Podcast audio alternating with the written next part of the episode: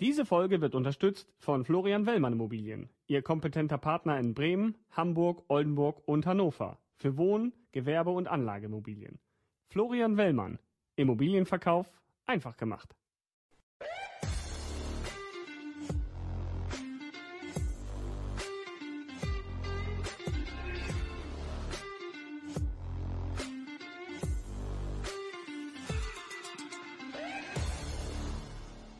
Dann vielen Dank, dass Sie sich die Zeit nehmen, mir ein Interview zu geben. Vielleicht möchten Sie sich einmal kurz vorstellen.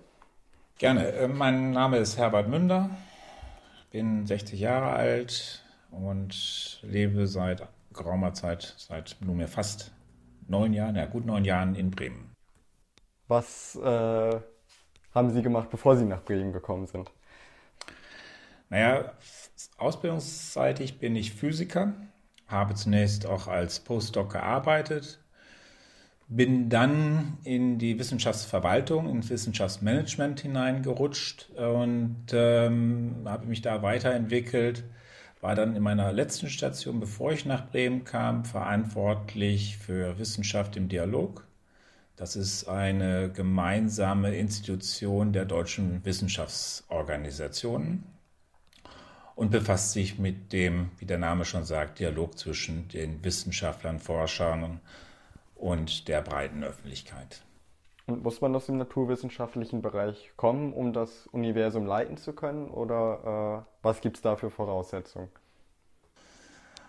Ich glaube, es sind vielfältige Voraussetzungen möglich. Es ist natürlich sehr hilfreich, wenn man einen wissenschaftlich, naturwissenschaftlichen Background hat. Einen wissenschaftlichen Background sollte man alle Male haben, da wir ja eine Vielzahl von Ausstellungen auch entwickeln und daher auch immer wieder neue Themen uns erschließen, durchdringen müssen und erarbeiten. Von daher glaube ich, ist es schon sehr hilfreich, wenn man einen wissenschaftlichen Background hat. Es muss nicht zwangsläufig ein naturwissenschaftlicher sein. Es könnte sicherlich auch aus einer anderen Disziplin der berühmten MINT-Fächer Mathematik, Informatik, Naturwissenschaften, Technik sein.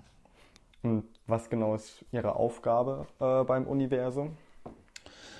Ja, mit einem Wort äh, umschrieben, ich leite das Universum. Ich bin Geschäftsführer der Universum Management Gesellschaft und äh, sie betreibt und unterhält das Universum. Okay. Und mit ein paar mehr Worten, äh, was, was machen Sie äh, relativ Konkret. genau? Konkret ist es so, dass ich ähm, sowohl in dem Verwaltungsbereich tätig bin, also mich um die Finanzen, um Personalangelegenheiten kümmere, ähm, bis hin zu der inhaltlichen Ausrichtung, bis hin zur Strategie, bis hin zu der Frage, welche Ausstellung wollen wir präsentieren, welche Art von Veranstaltungen wollen wir umsetzen, was sind unsere Angebote für verschiedene Zielgruppen. Und was, was, nimmt da so den, den größten Teil Ihrer Arbeit ein? Naja, es ist schon der Verwaltungsteil, der einen erheblichen Umfang hat, der auch von Jahr zu Jahr größer wird. Äh, das Reporting, was wir aufbauen bzw. aufgebaut haben, ist schon sehr umfangreich und das ist schon ein erheblicher Zeitfaktor. Sie haben gerade gesagt, äh, es geht auch immer wieder darum, äh, was für eine Ausstellung äh, Sie machen, welches Thema. Wie oft wechselt das denn? Wir haben eine Dauerausstellung, die wurde eröffnet in 2015. Da überlegen wir zurzeit, wie denn die zukünftige Dauerausstellung aussehen kann, welche Inhalte, welche Strukturen. Das wird aber erst in ein paar Jahren umgesetzt. Wir haben da eine relativ lange Vorlaufzeit bei Ausstellungen. Dann haben wir Sonderausstellungen, die haben auch teilweise eine Vorlaufzeit von 30 bis 36 Monaten, von der ersten Idee bis zur Eröffnung, ähm, sodass auch viele Themen parallel hier bearbeitet werden, um einfach einen Vorlauf zu haben, der auch eine qualitativ gute Umsetzung ermöglicht. Okay. Und diese Sonderausstellungen wechseln in der Regel die großen einmal jährlich und zwischendurch gibt es immer noch kleinere ähm, Ausstellungen, die wir anbieten. Zum Beispiel jetzt ganz aktuell war eine zum Thema äh, Blue Dot, zum Thema Erde, zum Thema Riff, die allerdings aufgrund der Corona-Schließungen nur ein paar Tage zu sehen war. Und wenn die Ausstellung, die Sonderausstellung beispielsweise ein Jahr dann da ist, gibt es äh, Menschen, die äh, sie dann zehnmal besuchen äh, übers Jahr hinweg oder ist es dann schon so, dass die Leute eher ein, zweimal im Jahr kommen? Naja, es gibt natürlich schon ähm, Gäste, die häufig kommen, die auch Jahreskarten haben, insbesondere auch Familien, die mit ihren Kindern sehr häufig hier hinkommen.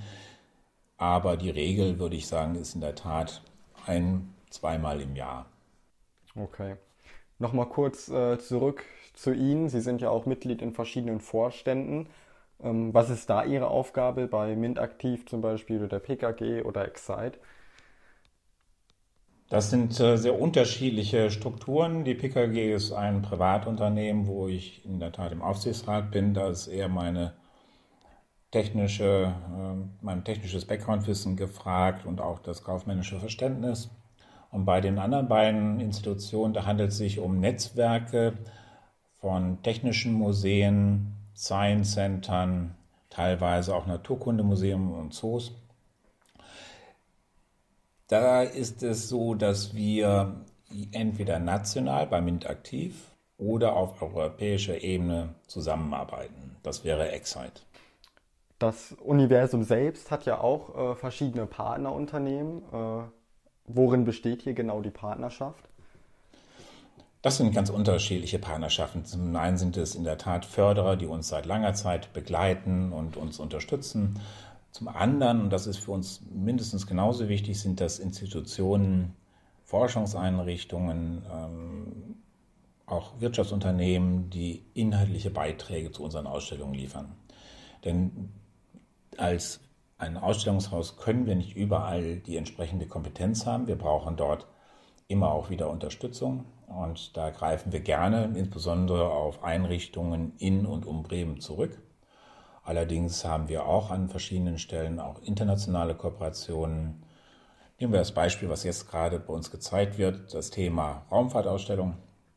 Da ist es so, dass wir eine Kooperation eingegangen sind mit den Kollegen in Spanien von der Caixa Foundation und äh, dem Museum Musée de l'Air et l'Espace in Paris, besser gesagt in Le Bourget.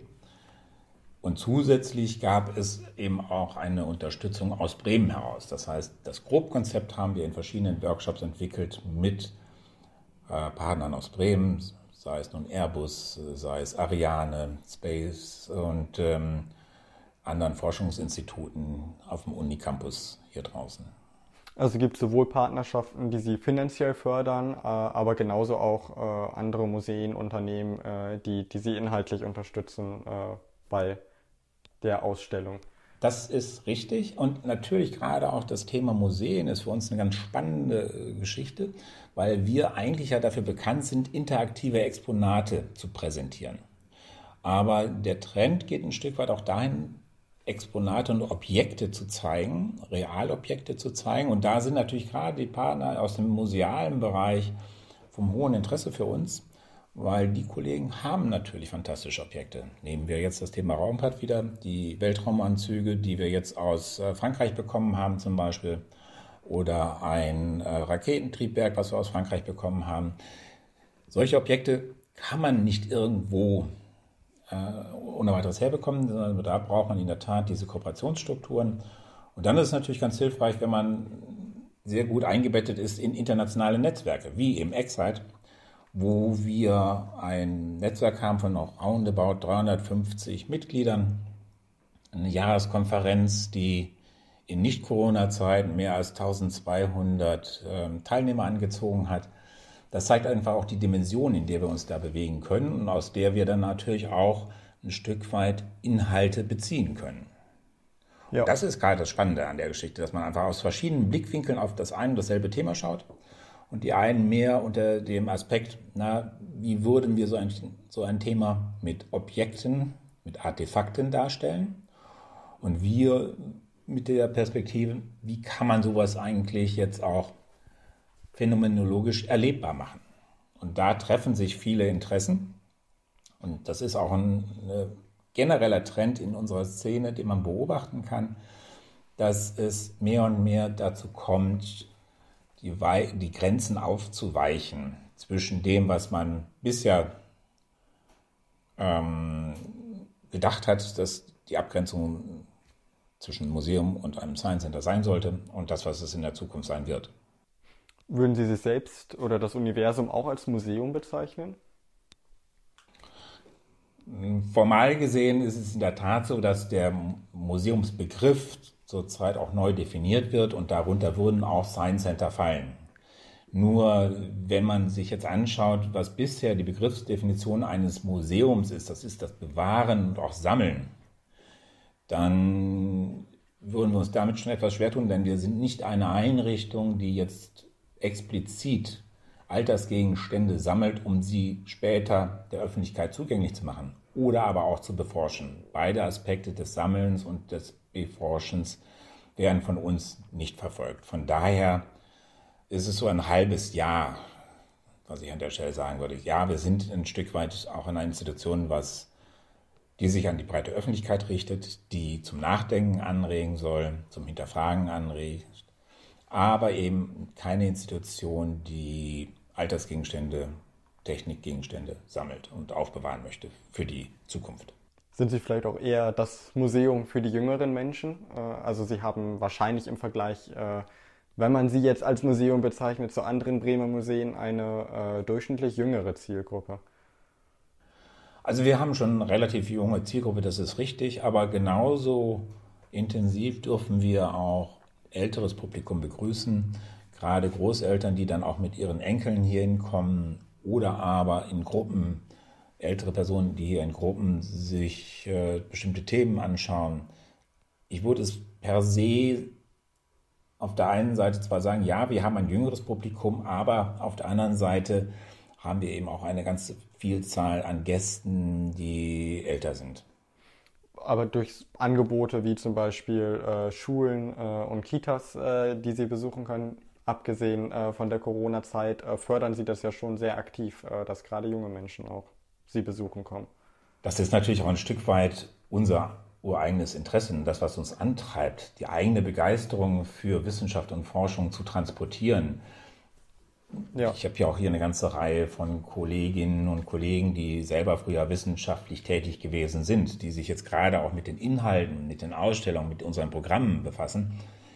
Und wir alle äh, sind von wissenschaftlichen Arbeiten total begeistert. Und diese Faszination, die möchten wir natürlich gerne transportieren. Und da ist natürlich auch gerade eine junge, jüngere Zielgruppe sowohl für uns von Interesse, aber natürlich auch für Unternehmen von Interesse, die vielleicht selber nach Nachwuchs suchen. Und auch die Universitäten und Hochschulen, die ähm, sich ein Stück weit auch um junge Menschen bemühen, um weiter große Anzahlen an Studenten äh, zu haben. Das Spektrum zwischen Kita und Schulen äh, kann da ja relativ groß sein. Äh, ist es denn so, dass sie dann verschiedene Bereiche haben? Also das ist eher äh, so für die Kinder aus der Kita äh, und das ist eher äh, für die Oberstufe des ein Gymnasiums aus Bremen oder ist irgendwie alles für alles, alle auch da? Es ist schon so, wie Sie es gerade gesagt haben. Wir haben für verschiedene Altersgruppen verschiedene Angebote und gerade der Mix ist oft eben sehr spannend. Und das, was man dann oft auch beobachten kann, ist, dass junge Menschen ihren Großeltern Vorgänge erklären und umgekehrt eben auch Großeltern den jungen Menschen äh, Sachen erklären. Und das finden wir gerade total toll, dass generationsübergreifend Menschen miteinander ins Gespräch kommen. Aber natürlich, jede Zielgruppe, eine Altersstruktur ist eine Möglichkeit, Zielgruppen zu definieren, hat ihre eigenen Wünsche und Bedürfnisse und auf die muss man eingehen, um auch ein gutes Besuchserlebnis äh, zu generieren. Aber das Besuchserlebnis ist das eine. Das andere ist natürlich auch unser Wunsch, Menschen zu befähigen und auch ein Stück weit zu begleiten in einer immer komplexer werdenden Welt. Und da ist es oft eben auch schwierig, eine Orientierung zu bekommen. Was vielen Menschen bei Ihnen wahrscheinlich auch sehr gut ge gefällt, ist eben dieser Mitmacheffekt, also dass man äh, nicht nur äh, sich die Sachen anschaut und durchliest, sondern aktiv mitmachen kann.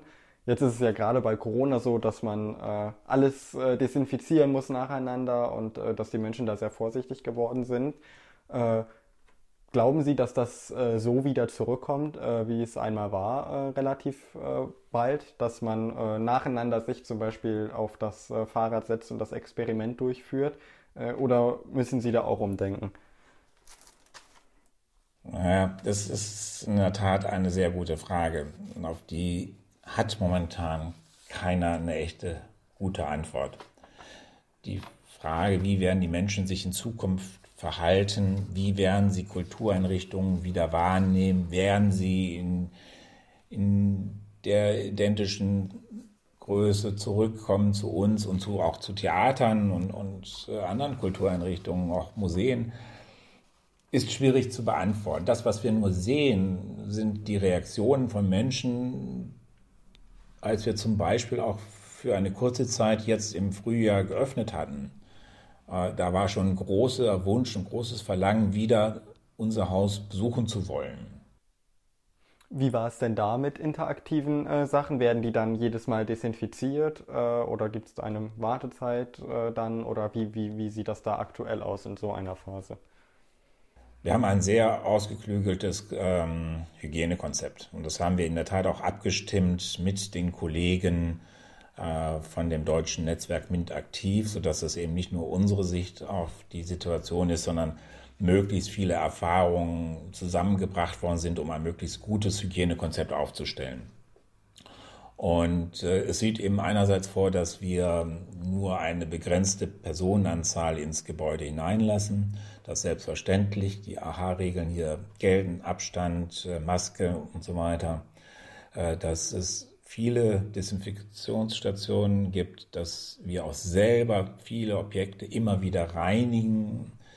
Aber es hat ja auch Studien gegeben, die gezeigt haben, dass ein Übertragungsweg über Oberflächen und das Berühren von Oberflächen sehr unwahrscheinlich ist.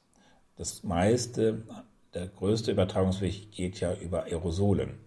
Und von ja. daher ist das Berühren von Oberflächen nicht so wirklich kritisch. Obwohl wir da ein sehr großes Augenmerk drauf legen, sehr intensiv reinigen und wirklich unsere Ausstellungsbetreuer jetzt mehr die Aufgabe haben zu reinigen und zwar auch noch in der Fläche aktiv sind und ansprechbar sind, aber doch dort einen viel, viel größeren Augenmerk drauf legen, dort auch sehr hygienische äh, Situationen zu generieren. Wie, fin wie finanziert sich das Universum denn aktuell? Das ist eine große Herausforderung. In der Tat sind wir eine Einrichtung, die im Vergleich zu anderen Museen einen hohen Eigenfinanzierungsanteil haben. Und gerade in solchen Krisenzeiten trifft es Einrichtungen, die ansonsten gewohnt sind, einen Großteil der eigenen Kosten selbst zu erwirtschaften. Das ist in der Tat im letzten Jahr sowie auch sich abzeichnet in diesem Jahr nur schwer möglich. Ich kann nur sagen, wir haben im letzten Jahr aus der Politik heraus ein sehr positives Signal erhalten und auch eine entsprechende finanzielle Unterstützung erhalten. Es ist, glaube ich, allen bewusst, dass wir als ein Science Center, das sich durchaus in der Größenordnung 50 Prozent und mehr selbst finanziert, dort vor einem großen Problem stehen. Wie sich das in diesem Jahr wiederum äh, lösen wird, ich bin zuversichtlich, dass es eine Lösung geben wird. Das ist, glaube ich, völlig außer Frage. Aber das wird erst im Laufe des Jahres sich abzeichnen, welchen Weg wir da gehen können und wie wir die Unterstützung erhalten. In Jahren, äh, wo es äh, noch kein äh, Corona gab, äh, wie sieht äh, da der Finanzierungsanteil aus? Sie äh, bieten ja zum Beispiel auch Veranstaltungen und, und Events an. ist das auch ein wichtiger Teil, der jetzt durch Corona wegfällt? Das ist natürlich auch ein wichtiger Teil, klar. Also es ist bei uns in der Tat genauso wie in allen anderen Event-Locations in Deutschland oder vielleicht sogar europaweit oder vielleicht auch weltweit. Ähm, seitdem der Virus in Deutschland ausgebrochen ist, haben wir keine Veranstaltung mehr umsetzen können, keine Fremdveranstaltung mehr umsetzen können. Wir haben zwar Eigenveranstaltungen gemacht und sind mit Vortragsveranstaltungen und Diskussionsveranstaltungen in unseren Park hineingegangen und haben von unserem Außengelände Gebrauch gemacht. Aber da, wo wir normalerweise auch äh, Erträge erzielen durch Vermietung von Flächen, ist natürlich im letzten Jahr keine einzige Veranstaltung mehr seit April hier umgesetzt worden. Und wir müssen einfach abwarten, wie auch dieses Geschäft sich wieder äh, erholen wird. Das weiß aber, glaube ich, weder ein großes Kongresszentrum, noch eine Messe, noch ein Museum, noch ein, ein Science Center, so wie wir es sind. Gehen Sie denn davon aus, dass Sie, weil Sie sich ja schon äh, noch von vielen anderen Event-Locations äh, unterscheiden, äh, dass der Markt da wieder zurückkommt, also dass das die Leute äh, gerade bei Ihnen auch wieder eine Veranstaltung buchen, weil Sie eben so, äh, naja, schon eine außergewöhnliche Location bieten? Also an der Stelle bin ich äh, zuversichtlich, das muss ich schon sagen, weil ich auch spüre, wie groß das Verlangen wieder ist, sich real zu treffen. Also ich sitze momentan oder ich bin präsent des europäischen Netzwerks und in dem Vorstandstreffen mit meinen anderen Kollegen, das sind 15 Vorstände aus den unterschiedlichsten Ländern und alle berichten die gleiche Beobachtung. Es gibt ein großes Verlangen, sich wieder real zu treffen. Dies ist in diesem Jahr, weil es ja auch einen Vorlauf gibt für derartige Veranstaltungen, nicht möglich. Wir selber planen für das nächste Jahr äh, wieder einen großen Kongress.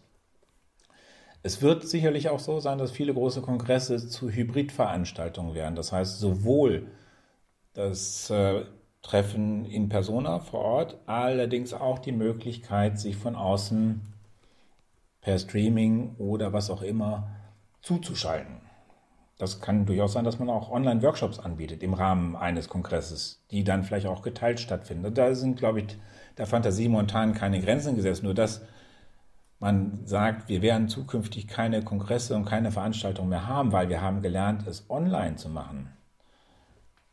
Da beobachte ich nur, dass es eine zunehmende Müdigkeit gibt. Eine zunehmende Müdigkeit, einen ganzen Tag sich in diversen Zoom, Go-to-Meetings oder was auch immer äh, zu begeben, weil es dann doch oft auch eine Beschneidung der Kommunikationsmöglichkeit ist. Mal abgesehen von der Kommunikation, die am Rand von solchen Veranstaltungen laufen, aber noch viel mehr die Mimik, ähm, die Körpersprache, die man dann nicht mehr wirklich wahrnehmen kann in einem, auf einem Screen mit 20 kleinen Einzelfotos von Teilnehmern ist das schon sehr schwer. Da muss man sich schon gut kennen, um zu erspüren, wo jemand jetzt gerade einen Vorbehalt hat. Wenn Sie sagen, man kann sich bei diesen Workshops äh, zum Beispiel äh, online auch dazuschalten, was halten Sie äh, von äh, der Idee oder teilweise wird es ja schon umgesetzt, dass man äh, digital ein Museum äh, besucht? Oder also das bei Ihnen ja äh, im Vergleich zu anderen Museen noch äh, schwerer umsetzbar, äh, weil man irgendwie ja online äh, nicht mitmachen kann. Da kann man dann auch nur angucken. Ja, das ist um, die Herausforderung, vor der insbesondere die Kollegen der Science Center äh, stehen. Wir versuchen natürlich alle Online-Angebote zu realisieren. Aber es ist schon so, wie Sie es gerade beschrieben haben, im Wesentlichen ist es dann ein Zuhören und ein Beobachten. Etwas schwieriger ist es in der Tat, zu einem Mitmachen zu kommen. Und ein Mitmachen, in dem man auch vielleicht dem Nachbarn noch über die Schulter schauen kann und sagen kann, ah, lass mich mal probieren, ich habe da folgende Idee. Das geht eben dann nicht mehr. Und ja, das beschneidet uns ein Stück, aber auf der anderen Seite ich möchte auch ein Gemälde real sehen. Und äh, wenn ich in Amsterdam in ein Museum gehe und mir dort die Stadtwache zum Beispiel anschaue, dann möchte ich dieses Bild erleben. Und auch das kann ich nicht auf einem Screen. Das reale Erlebnis fehlt. Und ich denke, auch da wird es ein großes Verlangen wieder geben, hinzukommen, dass man wieder die Objekte real sehen kann und man muss sie ja nicht unbedingt alle begreifen und anfassen, aber dass es dazu kommt, dass man wieder wirklich sich im Museum begibt und Galerien begibt, um Objekte sich anzuschauen, im besten Sinne des Wortes. Aber Sie haben recht, für uns als Science Center, die sehr stark auf Interaktivität setzen, ist das eine Herausforderung. Das diskutieren wir auch in unserem Kreis, wie wir uns digitaler aufstellen können und dabei unseren Charakter auch nicht verlieren das Interaktive, das Mitmachen, das Selbsterleben. Um nochmal kurz zur Finanzierung zurückzukommen, äh, sind denn äh, genug Leute äh, auch bereit, äh, unabhängig von Corona, aber gerade auch in dieser Zeit, äh, wo sie kurz öffnen durften, äh, den Eintritt zu bezahlen? Wir waren teilweise auch ausgebucht. Also ja, das ist ähm, schon so, dass wir einen hohen Zuspruch erfahren haben, klar, und der Eintritt wurde dann auch bezahlt. Es gab auch keine Diskussionen oder Hinterfragen an der Kasse, sondern die Menschen waren auch froh, wieder sich dieses Angebot, ähm, dieses Angebot nutzen zu dürfen. Und ist das eher ein positiver Trend äh, oder äh, hatten Sie noch nie Probleme damit, äh, Nein, Eintritt das, zu wir haben, Nein, wir haben da keinen Unterschied gespürt zu vorher. Also es war vorher so und es ist jetzt so gewesen. Der Punkt ist natürlich und von daher ist es vielleicht sogar ein besonderes Erlebnis in Corona-Zeiten uns zu besuchen, die Anzahl der Personen, die im Science Center jetzt gerade in dieser letzten Phase waren, wo wir vorsichtig, ganz vorsichtig wieder geöffnet waren, 200 Personen gleichzeitig. Und das ist im Vergleich zu einem Normalbetrieb schon eine stark reduzierte Zahl. Wie viel sind es denn teilweise? Also was ist so das Maximale, was Sie im Normalbetrieb zulassen können? Gut, es gibt eben die feuerpolizeilichen Auflagen, die, die werden wir nicht, nicht reißen, aber wir haben dann schon einige hundert Besucher mehr, die gleichzeitig auf der Fläche sein können. Und das ist das eine. Und das andere ist natürlich, dass man in den Ausstellungen wiederum auf die Abstände achten muss. Dass man also nicht nur die 200 Menschen im Haus hat, sondern sie müssen sich auch noch gleichmäßig durchs Haus verteilen. Und okay. dann wirklich die Abstände zu wahren. Da achten wir eben auch drauf und geben immer wieder Hinweise, bitte nicht zu nah zueinander und achten Sie, respektieren Sie auch die Distanz zu Ihrem Nachbarn.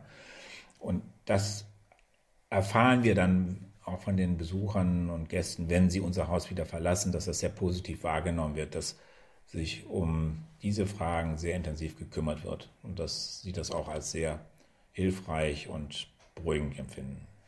Zukunftsfähig ist das äh, aber nach Corona nicht, dass äh, Sie sagen, die äh, Leute empfinden es als angenehmer, wenn weniger Menschen da ist, dass man sagt, äh, man lässt äh, jetzt nicht unbedingt 200, aber vielleicht nur noch 350 Leute gleichzeitig rein, um äh, die Lage zu entspannen.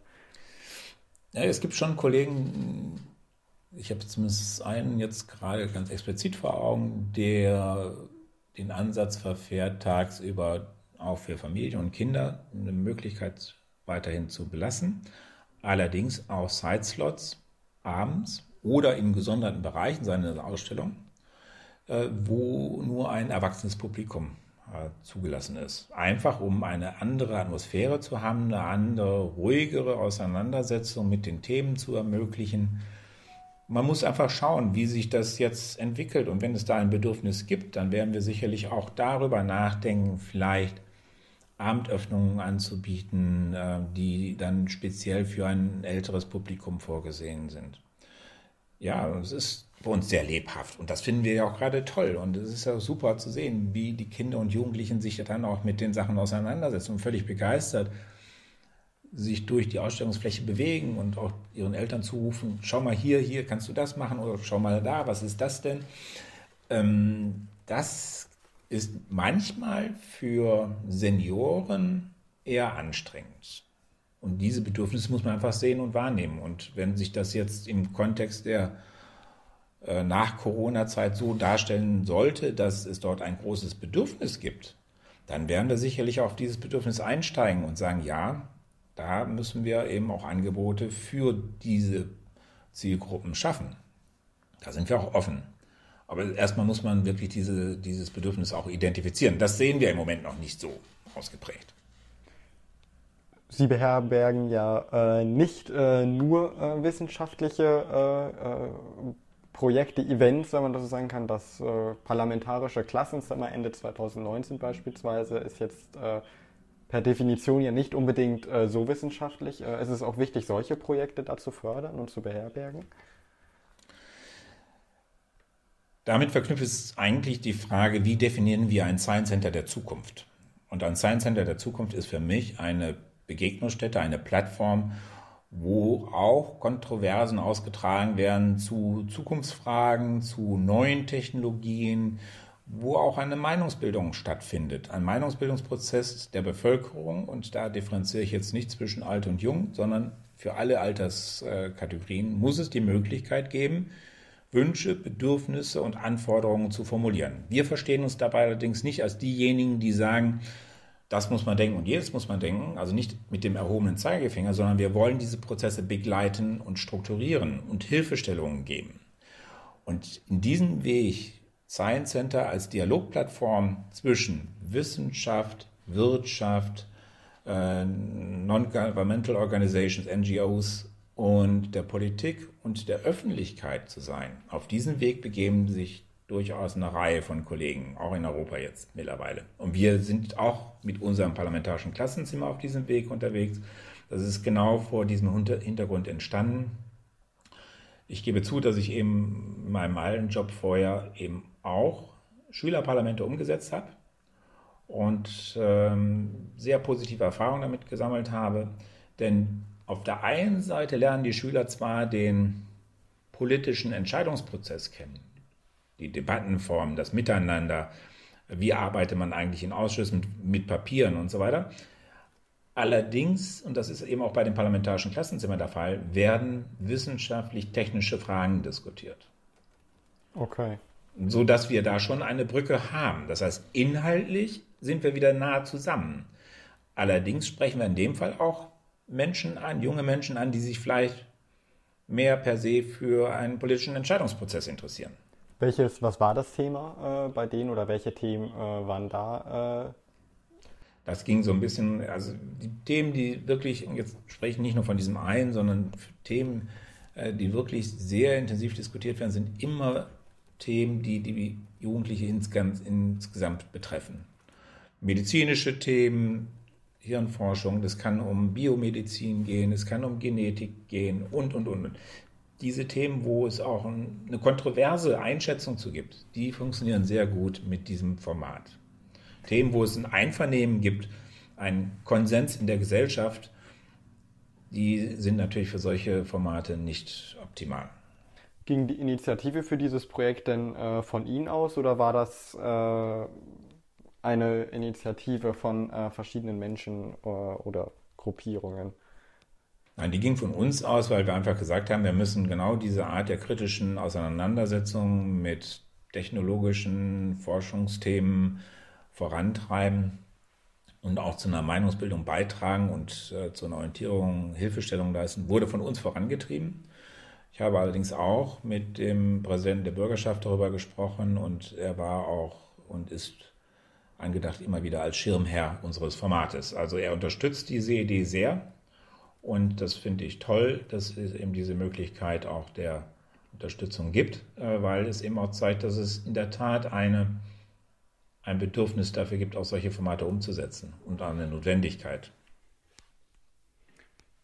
Wie wichtig ist denn Jugend forscht für das Universum? Das ist schon unsere Herzensangelegenheit. Es ist einfach immer wieder toll, wenn man dann an den Ausstellungstagen durch die Reihen der Präsentation geht und die begeisterten Augen der Jugendlichen und Kinder sieht, die ihrerseits sich größeren und kleineren Fragestellungen gewidmet haben und dann ihre Ergebnisse, ihre Erkenntnisse gerne mitteilen wollen. Das ist ja so ein bisschen die Umkehr von dem, was wir ansonsten machen. Normalerweise sind ja wir diejenigen, die Sachen nach außen tragen. In dem Fall ist es in der Tat so, dass die jungen Menschen zu uns kommen und ihre Sachen dann uns, den, der Jury, aber eben auch den Gästen präsentieren. Und das finde find ich total toll. Das passt super zu uns. Und es ist immer wieder toll zu sehen, wie aufgeregt die jungen Menschen dann auch sind und wie begeistert sie von ihren Sachen sind. Und genau diese Begeisterung wollen wir ja erreichen und wollen sie auch weiter transportieren.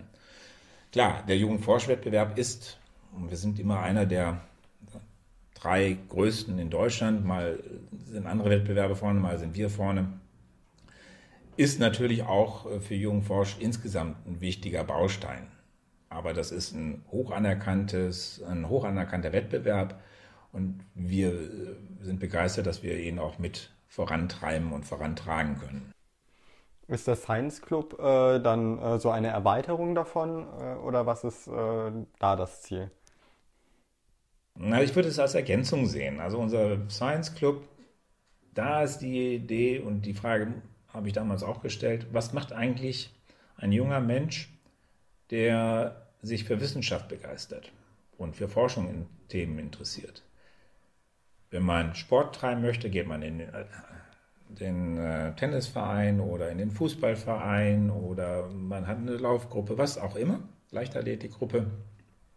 Wenn man musikalisch interessiert ist, geht man in die Musikschule.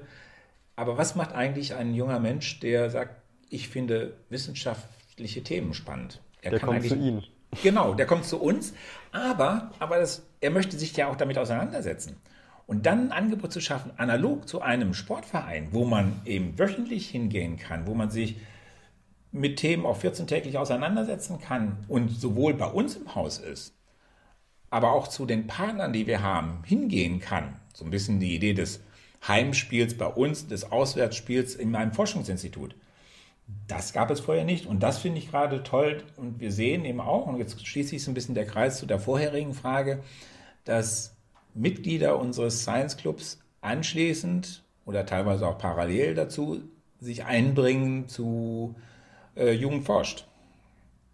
Und das auch dort mit großem Erfolg dann. Und das finden wir natürlich total toll, dass das passiert. Genau das wollen wir. Wir wollen ja auch Angebote haben, die sich an bereits sehr Interessierte richten. Es soll sich ja nicht nur an diejenigen richten, die unterschwelliges Interesse haben, die wir begeistern wollen und dann hineinholen wollen in diese, in diese Welt der Wissenschaft und des kulturellen Arbeits, sondern wir wollen ja auch diejenigen, die schon begeistert sind, ein Stück weit motivieren, dabei zu bleiben. Und da äh, greift genau dieser Science Club ein, bietet eine Chance, dabei zu bleiben. Und äh, wir haben eine ganze Reihe von Mitgliedern, die über drei Jahre hinweg äh, uns begleitet haben.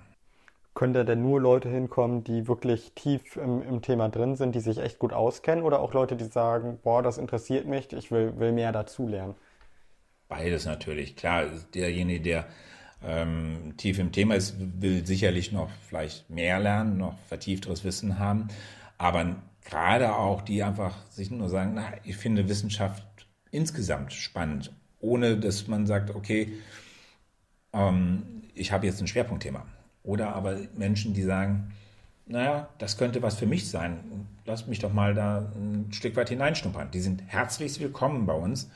Und äh, da gibt es eben sowohl die Angebote, die wir über einen längeren Zeitraum ziehen, über ein Halbjahr ziehen, die thematisch ausgerichtet sind, aber eben auch kurzläufige Ferienprojekte über einige Tage hinweg in den Sommerferien oder in Osterferien.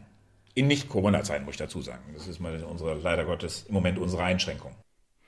Sie haben eben gesagt, dass Sie äh, auch bisher oder vorher schon äh, sich für Jugendparlamente äh, ein, eingesetzt äh, haben. Äh, sind Sie selbst ein sehr politischer Mensch?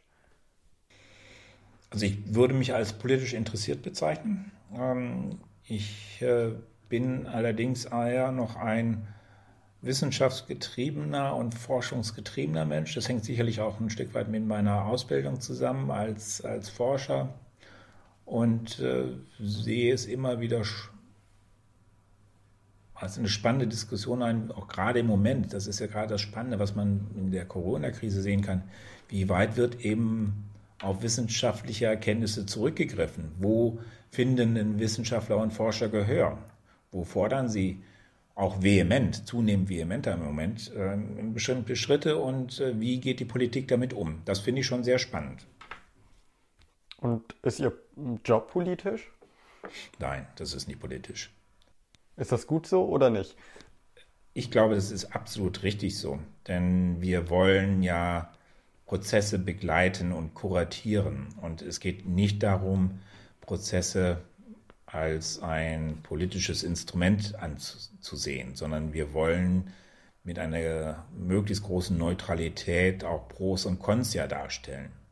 Natürlich, wenn es eine klare wissenschaftliche Erkenntnis gibt, werden wir auch zu einer Art Sender. Und das beziehe ich jetzt nicht nur auf das Universum, sondern beziehe es mal auf die Szene insgesamt.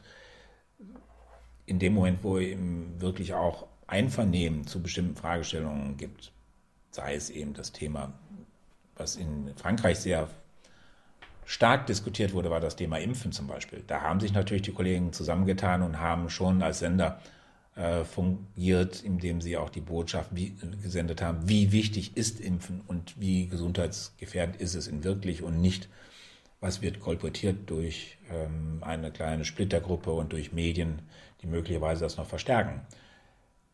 Das finde ich schon absolut richtig. Aber so wie wir hier aufgestellt sind in Bremen, sind wir nicht politisch. Wir positionieren uns ein Stück weit natürlich, klar, da wo wir sagen, da muss was passieren, was aber auch wissenschaftlich fundiert ist. Aber im Wesentlichen bei all den Prozessen, die wir haben, äh, versuchen wir die Plattform zu sein. Plattform für Forscher, Wissenschaftler, ihre Sichten darzustellen. Wir haben fantastische Wissenschaftlerinnen hier gehabt, die tolle Abendverträge auch gehalten haben. Und ja, das ist, glaube ich, eher, eher der, unsere Aufgabe. Dann habe ich noch eine Frage von einer Zuhörerin, äh, die gefragt hat, ob die Talkabende auf jeden Fall zurückkommen, wenn Corona vorbei ist wieder. Ja, bei den Talkabenden haben wir mittlerweile eine kleine, ja, schon eine größere eingeschworene äh, Gruppe von Menschen, die sie gerne besuchen. Es geht ja darum, besondere Lebenswege äh, sichtbar zu machen, besondere Personen ähm, erlebbar zu machen. Und die werden definitiv wieder zurückkommen. Definitiv, weil wir einfach selber viel Spaß dran haben, diese Talkabende umzusetzen. Ich erinnere mich an ein Beispiel, das fand ich total faszinierend.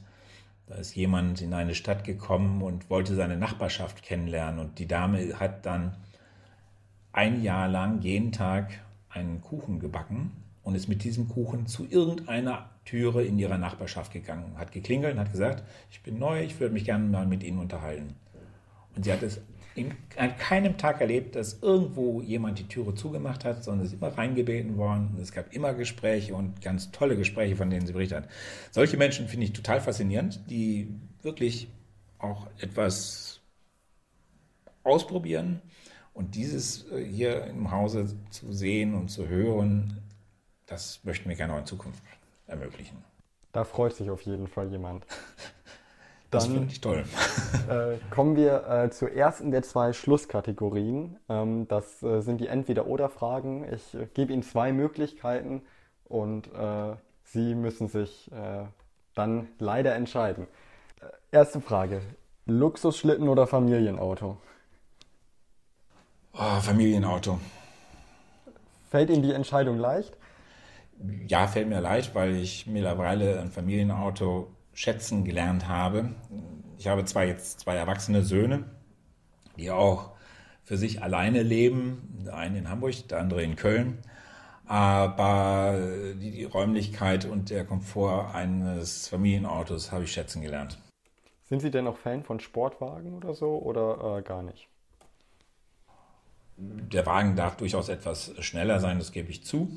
Ähm, aber er darf auch gleichzeitig ein großes Raumangebot haben. Okay. Übermu Überseemuseum oder Focke-Museum? Übersee. Warum? Weil es noch näher bei uns ist und an meinen eigenen ähm, Wünschen und Bedürfnissen. Sind Sie denn regelmäßig äh, unterwegs auch in den Bremer Museen oder äh, nur ab und zu? In den Bremer Museen ab und zu. Ähm, ich bin dafür aber auch natürlich überall wo ich international oder national unterwegs bin, immer wieder gerne in Museen. Denn das hilft uns natürlich auch ungemein zu sehen, wie bestimmte Sachen präsentiert werden, welche Art von Präsentationsformen es gibt. Es ist wichtig, glaube ich, für jemanden, der Ausstellungen zu verantworten hat, äh, gemeinsam mit meinem Team, dass wir, nicht nur ich, sondern auch meine Kolleginnen und Kollegen, regelmäßig uns Ausstellungshäuser anschauen und eben idealtypischerweise nicht nur in der eigenen Stadt, nicht nur in Deutschland, sondern darüber hinaus. Denn man kann so viel lernen, ähm, wenn man durch ein anderes Haus geht, was für das eigene in der Tat dann auch zu einer positiven Weiterentwicklung beiträgt. Sehen Sie andere Museum denn, Museen denn äh, als Konkurrenz hier in Bremen oder äh, kommt man sich da nicht in die Quere? Also ich empfinde das jetzt nicht als Konkurrenz. Ähm, allerdings wahrscheinlich die Frage eher bei den Kolleginnen und Kollegen zu stellen, wie sie uns sehen. Denn letztendlich sind wir das besucherstärkste Ausstellungshaus, die besucherstärkste Kultureinrichtung in Bremen. Wir sind nicht in direkter Konkurrenz. Was natürlich, das darf man auch nicht vergessen, wenn Sie schon auf Konkurrenzsituationen ansprechen, was immer wieder eine Frage ist, wie oft hat eine Familie Zeit oder wie oft gestaltet eine Familie einen Besuch in einer Freizeiteinrichtung. Und ich zähle mal Museen, ein wenig ungeschickterweise vielleicht, dazu. Ähm, es ist schon immer ja auch ein aufwendiger Tagesbesuch in der Regel. Nicht, wenn man jetzt in Bremen wohnt und ins Übersee, Focke oder ins äh, Universum geht. Äh, aber wenn jemand aus Osnabrück oder aus Münster oder von mir aus auch aus der Lünebrücker Heide nach Bremen fährt, muss er ja schon eine erhebliche Freizeit aufwenden dafür. Und das darf man eben nicht vergessen. Wir haben eben halt sehr viele Besucher, die von außerhalb kommen, also etwa 70 bis 80 Prozent, das variiert so von Jahr zu Jahr ein bisschen, unserer Gäste kommen nicht aus Bremen, sondern von außerhalb. Und für die ist es natürlich durch Anreisen, durch ja, die Zeit, die man hier verbringt und die mittlere Verweildauer bei uns ist so in der Größenordnung vier Stunden gut, äh, ist das schon ein Tagesausflug. Und dann ist natürlich die Frage, auch macht eine Familie einen solchen Tagesausflug? Und dann spielen natürlich auch alle anderen Freizeiteinrichtungen, die es gibt, eine Rolle. Das darf man dabei nicht vergessen. Denn die Klar. Zeit, die Freizeit ist endlich. Das gilt wahrscheinlich für uns alle. Ja, das ist so, das ist so. Ähm, dann zur zweiten Schlusskategorie, das sind Fragen in einem Satz. Äh, ich äh, beginne einen Satz und Sie vollenden den. Ja. Das Universum ist ein toller Ort, an dem man viel erleben kann und sich mit Zukunftsfragen auseinandersetzen kann. In zehn Jahren bin ich? In zehn Jahren bin ich äh, in einem Unruhestand und hoffentlich noch der Szene und dem Universum so eng verbunden, dass es immer wieder mein Herz blutet, wenn ich hier hinkomme und äh, nicht mehr hier tätig bin. Das heißt, äh, Sie sind ein Mensch, der sich äh, irgendwie nie ganz in den Ruhestand äh, verabschieden wird. Ähm, manche sagen mir das ein wenig nach, dass sie sich das bei mir nicht vorstellen können. Andererseits äh, habe ich auch viele andere Interessen und äh, freue mich auch auf Freizeit, äh, auf Urlaub, um einfach mal ein gutes Buch zu lesen, wo ich so im normalen Berufsleben nicht zu komme und nicht die Zeit zu finde. Allerdings gebe ich auch zu, zu ganz loslassen, werde ich dieses Feld, was mir wirklich über die letzten 20 Jahre ja ans Herz gewachsen ist, nicht können. Das Thema Wissenschaft, Gesellschaft, die Auseinandersetzung mit technologischen Fragen, auch der Umgang damit und zukunftsorientiert aufzustellen, wird mich sicherlich dann auch noch bewegen. In welcher Form, sei mal dahingestellt. Dann passt ja vielleicht äh, meine nächste und letzte Frage. Irgendwann gründe ich? Ah, irgendwann gründe ich mh, hm, eine eigene kleine Beratungsfirma, um anderen noch zu unterstützen, ein Stück weit die Erfahrung, die ich in den Bereich Wissenschaftskommunikation und ich schließe jetzt mal bewusst äh, andere Bereiche noch mit ein, denn in dem Bereich der Wissenschaftskommunikation bin ich eben seit gut 20 Jahren jetzt unterwegs und habe eine Menge an Erfahrung gesammelt von Dialogveranstaltungen wie dem angesprochenen Schülerparlament über Bürgerkonferenzen bis hin eben zu Ausstellungen und den typischen Angeboten eines Science Centers. Und ich glaube, dass wir auch in zehn Jahren noch suchen werden nach neuen Formaten und immer wieder uns versuchen werden zu optimieren in unseren Angeboten, um möglichst ja, dem Zeitgeist entsprechend viele Menschen zu begeistern. Das klingt doch nach einem spannenden Unruhestand dann. Dann äh, vielen, vielen Dank für das Interview. Ich bedanke mich. Dass Sie sich die Zeit genommen haben. Da nicht für. Und äh, bleiben Sie gesund in dieser Zeit.